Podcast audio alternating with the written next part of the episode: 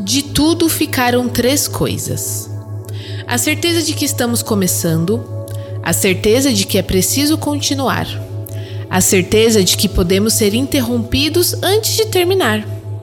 Façamos da interrupção um caminho novo, da queda um passo de dança, do medo uma escada, do sonho uma ponte, da procura um encontro. Fernando Sabino Sejam bem-vindos ao Veio na Maré. Eu sou a Carol Simão e esse programa é um oferecimento do Clube Ictus, o clube podcast de quem lê de tudo, mas sempre com óculos cristãos. No programa de hoje, vamos conhecer um pouco mais da vida e obra do escritor, jornalista e editor brasileiro Fernando Tavares Sabino, ou simplesmente Fernando Sabino.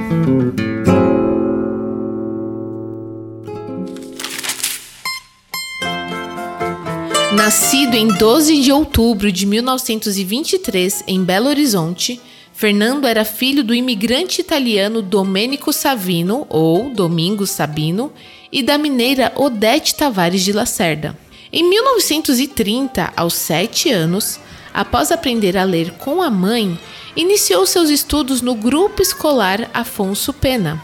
Em 1936, com apenas 12 anos, começou a escrever contos e teve o seu primeiro conto policial publicado na revista Argos, da Secretaria de Segurança de Minas Gerais. Fez o curso secundário no Ginásio Mineiro, onde em 1938 ajudou a fundar o jornal da escola, intitulado A Inúbia. Ao final do curso, conquistou a medalha de ouro como o primeiro aluno da turma. Durante sua adolescência, enviava com regularidade crônicas para a Revista Mineira, que promovia um concurso permanente, da qual Sabino vencia com frequência, tanto que chegava a receber o dinheiro adiantado.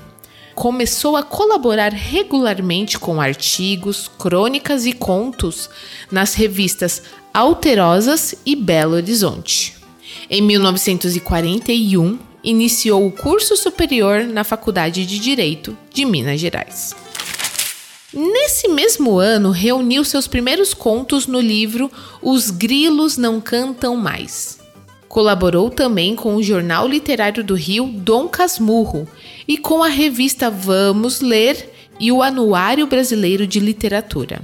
Devido à publicação do livro Os Grilos Não Cantam Mais, Sabino iniciou uma troca de correspondências com o escritor paulista Mário de Andrade, que durou entre os anos de 1940 a 1943, até o falecimento do escritor paulista. Talvez tenha sido o acontecimento mais importante da minha, da minha vida literária. Eu queria que você falasse quem mandou exatamente o início de uma correspondência com o morador desta casa, Rua Lopes Chaves 546, que todo mundo que familiarizado com literatura conhece, porque ele tem inclusive um poema que fala nisso, né? Aqui nesta rua Lopes Chaves e tal, é o Mário de Andrade. Eu tinha o que? 42, eu estava com 18 anos, tinha acabado de publicar um livro de contos. E tinha mandado esse livro para ele, e ele me respondeu com essa carta que foi uma coisa fantástica para a minha vida, foi um, um grande acontecimento. E a partir daí nós iniciamos uma correspondência em que ele, com a paciência bovina, né? Ele aguentou esse rapazelho pernóstico e, e desaforado e, e, metido, e, sabe, atrevido, que escrevia perguntando tudo. E ele se dispôs a responder tudo. Todos os grandes problemas que tem, passam na cabeça de um, de um, um quase adolescente.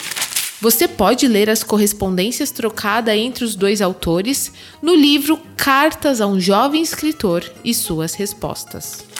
Em 1944, decidiu mudar para o Rio de Janeiro, onde se tornou um colaborador regular do jornal Correio da Manhã. Foi lá que conheceu Vinícius de Moraes, de quem se tornou muito amigo. Me perguntaram assim: você foi amigo do Vinícius de Moraes? Eu respondi assim: eu tive com Vinícius de Moraes toda espécie de relação afetiva e humana que um ser humano pode ter com outro, menos a relação sexual. Porque não era possível. Era óbvio. Não era preferência dos dois. É, dos dois. No mesmo ano, publicou sua segunda obra, a novela A Marca. Em 45, conheceu a escritora Clarice Lispector, com quem também trocou correspondências e se tornou confidente. De Fernando Sabino para Clarice Lispector, Nova York, 10 de junho de 1946. Clarice, essa é a quarta carta que inicio para responder a sua. Ainda ontem me lembrei muito de você porque um americano me perguntou se meu relógio era suíço. A Suíça existe mesmo? Daqui de Nova York eu não posso te contar nada além do que você calcula. Tenho sentido muita falta do seu livro que deixei no Brasil, para plagiar uns pedaços quando eu vou escrever o meu. Tenho tido muitas dores de cabeça, tenho tido muitos pesadelos, tenho tido muito pouco dinheiro. Tenho tido muitas oportunidades de ficar calado. Tenho tido muita decepção com os correios, tenho tido cansaço, saudade, calma. Tenho bebido muito, muito, muito. Tenho lido os suplementos dominicais. Tenho tido vontade de voltar, tenho xingado muito Getúlio, tenho tido muito medo de morrer. Eu tenho tido muita pena da Helena por ter se casado comigo. Tenho tido muita vontade de voltar a brincar. Clarice, eu tô perdido no meio de tantos particípios passados. Eu tô com vontade de fumar e meu cigarro acabou. Eu tô com vontade de namorar de tarde numa pracinha cheia de árvores. E só de pensar que você tá lendo essa carta muitos dias depois de eu ter escrito, me dá vontade de nem mandar. Mas eu mando. Me escreva, te responderei imediatamente. Como vai seu livro? O que, que você faz às três da tarde? Eu quero saber tudo, tudo. Me escreva uma carta de sete páginas, Clarice. Depois de se formar em Direito pela Faculdade Nacional, viajou com Vinícius de Moraes para os Estados Unidos, onde morou por dois anos em Nova York, exercendo uma função burocrática no consulado brasileiro com sua primeira esposa, Helena Valadares. Nesse período, conheceu o compositor Jaime Ovalle, e colaborou com crônicas para o Diário Carioca e O Jornal.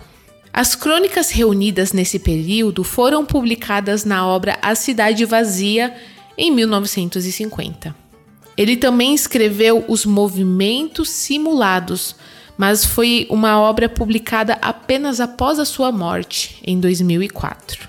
Fernando Sabino tinha um grupo inseparável com os também escritores mineiros Hélio Pellegrino, Paulo Mendes Campos e Otto Lara Rezende. Mas de tudo isso, o que ficou de mais precioso para mim, como escritor e como ser humano, foi um convívio desde menino, numa amizade que só fez crescer pela vida afora até os dias de hoje, com Hélio Pellegrino, Otto Lara Rezende e Paulo Mendes Campos. Todos os conheciam como o grupo dos vitanistas, porque todos estavam na casa dos 20 anos.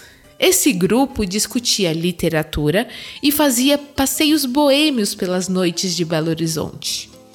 Suas histórias serviram de inspiração para a premiada obra O Encontro Marcado, lançada em 1956. Em homenagem a essa obra, foi instalada uma estátua de bronze no complexo arquitetônico da Praça da Liberdade, em Belo Horizonte, para eternizar os escritores conhecidos como Quatro Cavalheiros do Apocalipse. O trabalho é do artista plástico Léo Santana.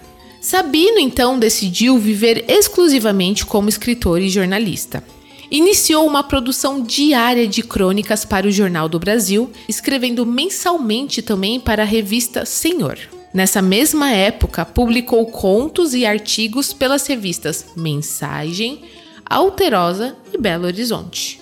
Em 1960, publicou o livro O Homem Nu, pela editora do autor, fundada por ele, Rubem Braga e Walter Acosta onde publicava nomes importantes da literatura brasileira e latino-americana. Em 1962, publicou A Mulher do Vizinho, obra que rendeu o prêmio Fernando Chinaglia do Pen Club do Brasil.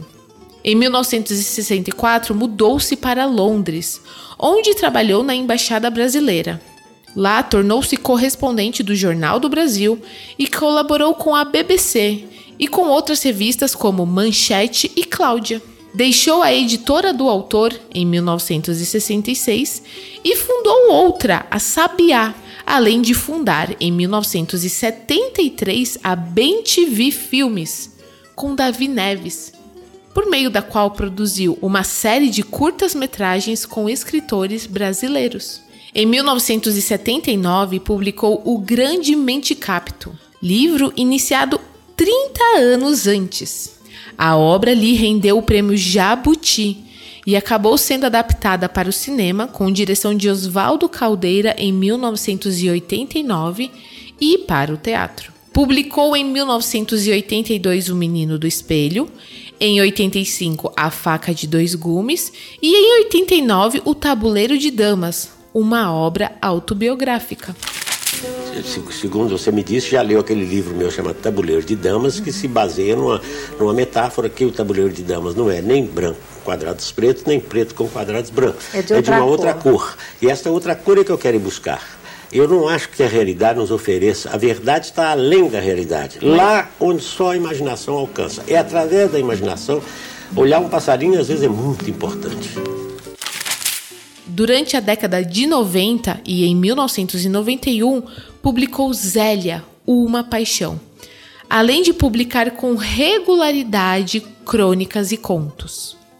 Em 1996, foi publicado em três volumes sua obra reunida pela editora Nova Aguilar. Em 1999, no mês de julho, recebeu da Academia Brasileira de Letras o Prêmio Machado de Assis pelo conjunto de sua obra. Em 2001, publicou Livro Aberto e Cartas Perto do Coração, onde constam as correspondências que trocou com Clarice Lispector. Em 2002, publicou Cartas sobre a Mesa, livro que mais uma vez mostra as correspondências trocadas entre ele e seus amigos e escritores Paulo Mendes Campos, Otto Lara Rezende e Hélio Pellegrino. Em 2004, publicou Os Movimentos Simulados.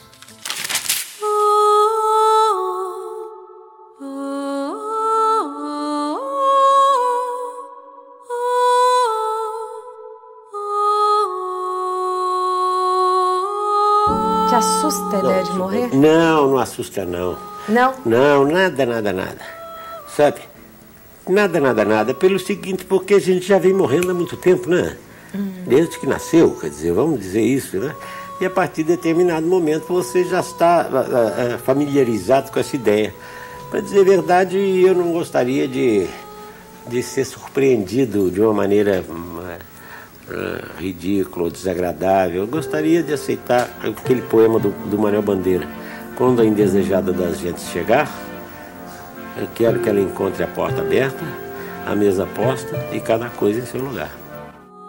Fernando Sabino faleceu em 11 de outubro de 2004 em sua casa em Ipanema, vítima de um câncer de fígado, às vésperas de completar 81 anos foi sepultado no cemitério São João Batista, na cidade carioca. Em 2005, um ano após a sua morte, por iniciativa de sua família, foi fundado o Instituto Fernando Sabino, que se dedica a incentivar a prática da leitura a partir da obra do escritor. Em 2006, comemorou-se os 50 anos da publicação do livro Encontro Marcado, que recebeu uma edição especial comemorativa publicada pela editora Record. Em 2018, foi inaugurado em Belo Horizonte um espaço de exposição permanente dedicado ao escritor. O Espaço Cultural Encontro Marcado. Você se descobriu? Infelizmente não, por isso que eu continuo escrevendo. Eu não tenho nada que tá dizer, certo. senão que a única coisa que eu descobri foi o meu epitáfio que eu descobri que eu gostaria de merecer esse epitáfio. Aqui jaz Fernando Sabino. Nasceu o homem e morreu o menino. E aí, gostou? Então não se esqueça de assinar nosso podcast no seu agregador de áudio favorito, curtir e compartilhar este e outros episódios. E até a próxima, pessoal!